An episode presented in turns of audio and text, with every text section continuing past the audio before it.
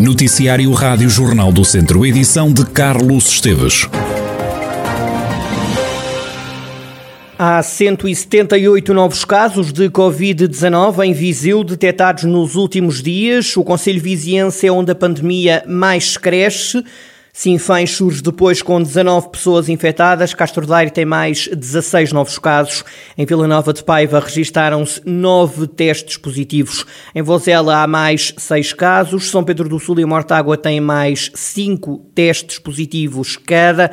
Há 4 novos casos em Santa Combadão. 3 pessoas ficaram doentes nos últimos dias em Oliveira de Frades, Sátão e também Rezende. Há 2 novos casos positivos em Carregal do Sal e em Penalva do Castelo. Nestes números números, acrescenta-se um caso em Aguiar da Beira. Há mais duas pessoas internadas com Covid-19 no Hospital de Viseu. Na unidade há agora 13 internados, todos em enfermaria.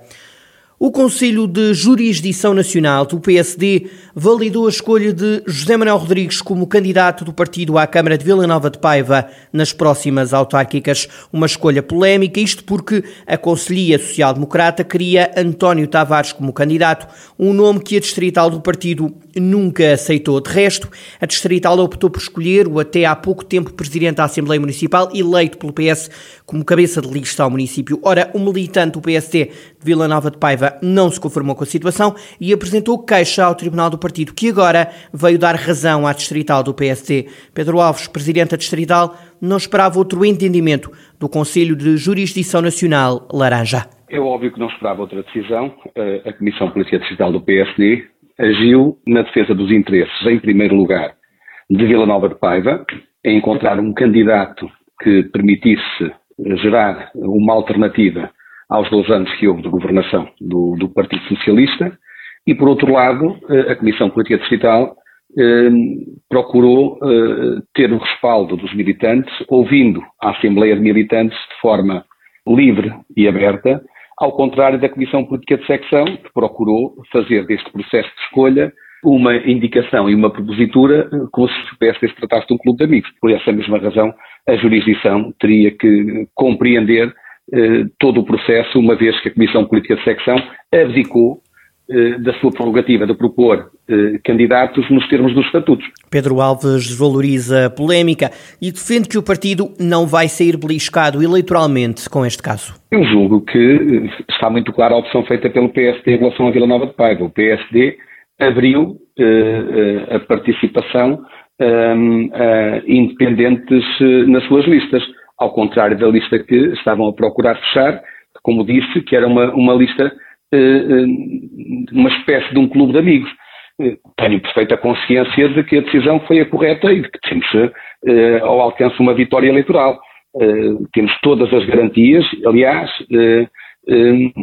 o processo de escolha dos candidatos, dos restantes candidatos para todas as listas, decorreu de uma forma extraordinária. A adesão foi muito fácil eh, porque há expectativa clara de mudança e vamos mudar e vamos ganhar. Pedro Alves, presidente da distrital do PSD, que acredita que o partido vai recuperar a Câmara de Vila Nova de Paiva, apesar desta polémica em torno da escolha do candidato social-democrata. Três pessoas foram detidas nos últimos dias no distrito de Viseu por tráfico de droga.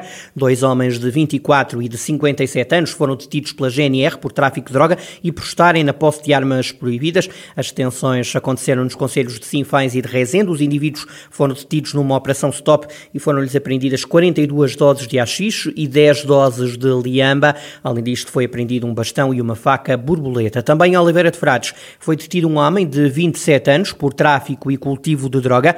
Foram-lhes apreendidas três plantas de cannabis, duas doses de haxixe, uma ventoinha, um sistema de iluminação e aquecimento, um temporizador e um telemóvel. Os casos estão agora em tribunal. Em Taboaço foi detido um homem de 50 anos por posse ilegal de armas e de munições. Entre outro material, a GNR encontrou em casa do homem sete armas de fogo. O detido foi constituído arguído e os factos foram remetidos ao Tribunal de Moimenta da Beira. A AIRVA, a Associação Empresarial da Região de Viseu, juntou-se a outras quatro instituições congêneres da Guarda, Castelo Branco, Vila Real e Bragança para apoiar o setor agroalimentar na internacionalização. Paulo Souza, diretor-geral da AIRVE, explica que projeto é este. O Terras Altas Portugal 2.0, eh, como o próprio nome indica, é uma, uma segunda edição de um projeto, de um primeiro projeto que terminou em, em, em 2019 e o objetivo principal deste, deste projeto é, é valorizarmos os produtos do setor agroalimentar destes territórios e eh, valorizá-los internacionalmente, ou seja, apoiando estas empresas deste, deste setor a participar em feiras eh, internacionais e que, neste caso, eh, são restritas à, à, à, Europa. Inicialmente o projeto tinha, tínhamos como objetivo eh, participar numa feira eh, no Japão, mas tendo em conta o, o, a questão do Covid, eh, foi decidido eh, cingir-nos ao espaço europeu. Este projeto quer levar vários produtos locais além fronteiras, em concreto a feiras na Alemanha, Espanha, Países Baixos, Luxemburgo e Bélgica, já no próximo ano. Levar estes produtos destes territórios uh, além fronteiras e, e valorizá-los uh, para aumentarmos as exportações deste, deste setor. O nosso foco do setor agroalimentar está incluído a fileira vitivinícola, o vinho, a olivícola do azeite, da carne e enchidos, a hortofrutícola, queijos e os recursos silvestres, como sendo o mel, eh, cogumelos e etc. Paulo Souza, diretor-geral da AIRV, que está em conjunto com outras entidades do centro e norte do país a desenvolver um projeto para apoiar a internacionalização do setor agroalimentar. O foco está nos produtos da terra. O Terras Altas de Portugal 2.0 vai ser apresentado num webinar no dia 27 deste mês. E também para incentivar, neste caso, o pastoreio e aumentar o número de rebanhos das raças Serra da Estrela, a Câmara de Mangualde aprovou um conjunto de ajudas.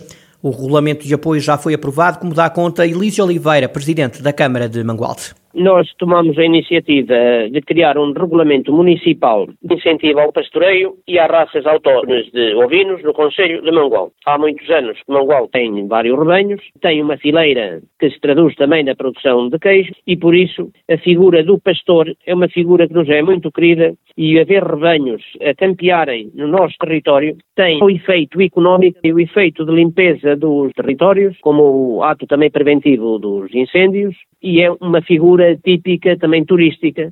Conjugando todas essas vertentes, tomamos então a iniciativa de apoiar o pastoreio e as raças autóctonos de ovinos. Neste arranque, esta medida representa um investimento de 40 mil euros. Os apoios traduzem-se em eh, um subsídio de 5 euros por cada ovelha da raça bordaleira Serra da Estrela e 2,5 euros e meio para raças indiferenciadas. A esses apoios juntamos 10 cêntimos por litro de leite produzido e 5 cêntimos se os pastores e os rebanhos, as explorações estiverem ligadas a uma cooperativa que coopere a operação. Elísio Oliveira é o presidente da Câmara de Mangual, da autarquia que quer aumentar o número de ovelhas das raças típicas Serra da Estrela. O Conselho tem cerca de 5 mil animais desta espécie. Mais de 80 pessoas contribuíram para uma homenagem pública a Dom Ilídio Leandro, antigo bispo de Viseu. Foi colocada uma peça em forma de anjo junto da sepultura do antigo prelado no cemitério de Rio de Mel, em São Pedro do Sul. Fátima Eusébio, que trabalhou com Dom Ilídio Leandro no Departamento dos Bens Culturais da Diocese, fala de uma peça que presta tributo à personalidade do antigo bispo de Viseu.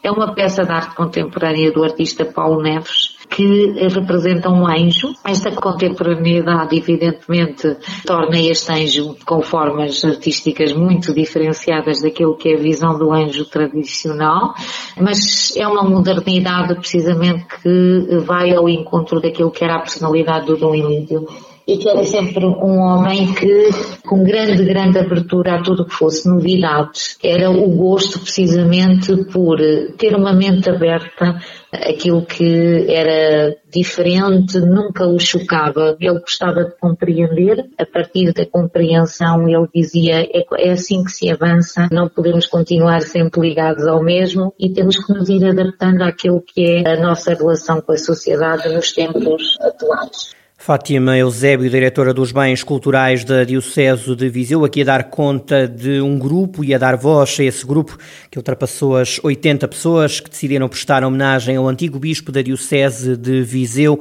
O tributo foi realizado na terra natal de Dom Ilídio Leandro, que morreu a 21 de fevereiro de 2020.